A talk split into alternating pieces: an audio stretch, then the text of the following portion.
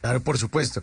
Pero uno de audiencia también le da miedo con uno mismo eh, reaccionar ante el humor negro, ¿no? Es, muy complicado. Eh, cuando uno ve a estos, el, el humor, como tiene tantas variantes. Sí, sí, sí. Uno puede decir, estoy ocultándome, estoy cubriéndome, estoy haciéndome loco, estoy tratando de escapar por medio del humor, pero para mí el humor básicamente es eh, un, una, un catalizador, es algo que muestra por medio de su género algo que una realidad, que la seriedad, que lo académico y que lo formal no puede mostrar. El humor tiene un poder incalculable. Sí, sí, sí.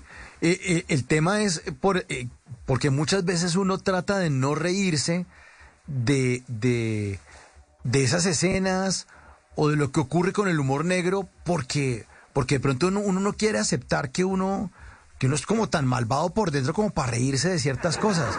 Eh, aquí estuvo un jueves de comedia de domicilio Pedro Silva, eh, un bumangués que está viendo en Bogotá, que es chef además, y el humor del tipo es súper negro. Y entonces cuando empieza uno a ver los shows de él, a chequearlos ahí en YouTube, eh, no he tenido la oportunidad y no he tenido la oportunidad de verlos en vivo, eh, empieza uno y genera un choque, pero termina uno rompiendo esa barrera. En algún momento rompe y ya, como que se libera a través de, ese comediante o de esa escena que, está, que se está representando.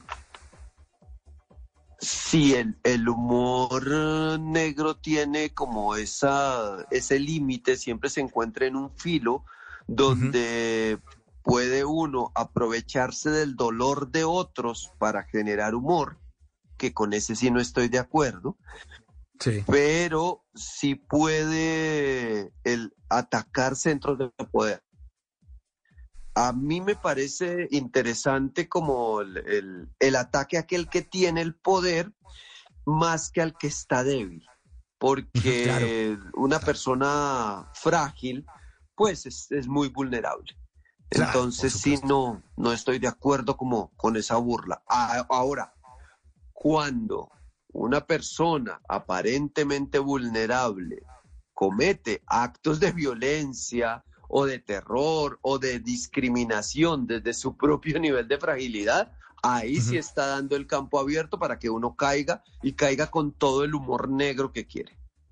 Claro, sí. Eh, una de las funciones también de, del humor es esa, es esa función social donde uno coge al poderoso, al que está puesto allá eh, muy, muy arriba de la sociedad y muy dominante, y uno tenga la capacidad de burlarse, además porque es un, termina también convirtiéndose en un arma muy fuerte, porque además la gente estalla en risa y el que, y, la víctima pues del chiste ya no puede hacer nada, porque todos se están riendo y se están divirtiendo. Fin, se acabó el tema.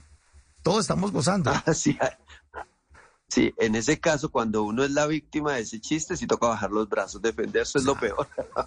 Claro, le toca reírse o, o lo que hacemos muchos, que nos anticipamos al chiste antes de que se burlen de uno, entonces uno ya llega comentando las bobadas de uno eh, antes de que, de que ocurra eso. Pero qué bueno, qué buena puesta en escena eh, este interrogatorio, esta comedia negra y además la, el trabajo que usted ha hecho con Marcela tanto tiempo. La vez pasada estuvo aquí Marcela en el, en el programa. En las noches la única que no se cansa es la lengua.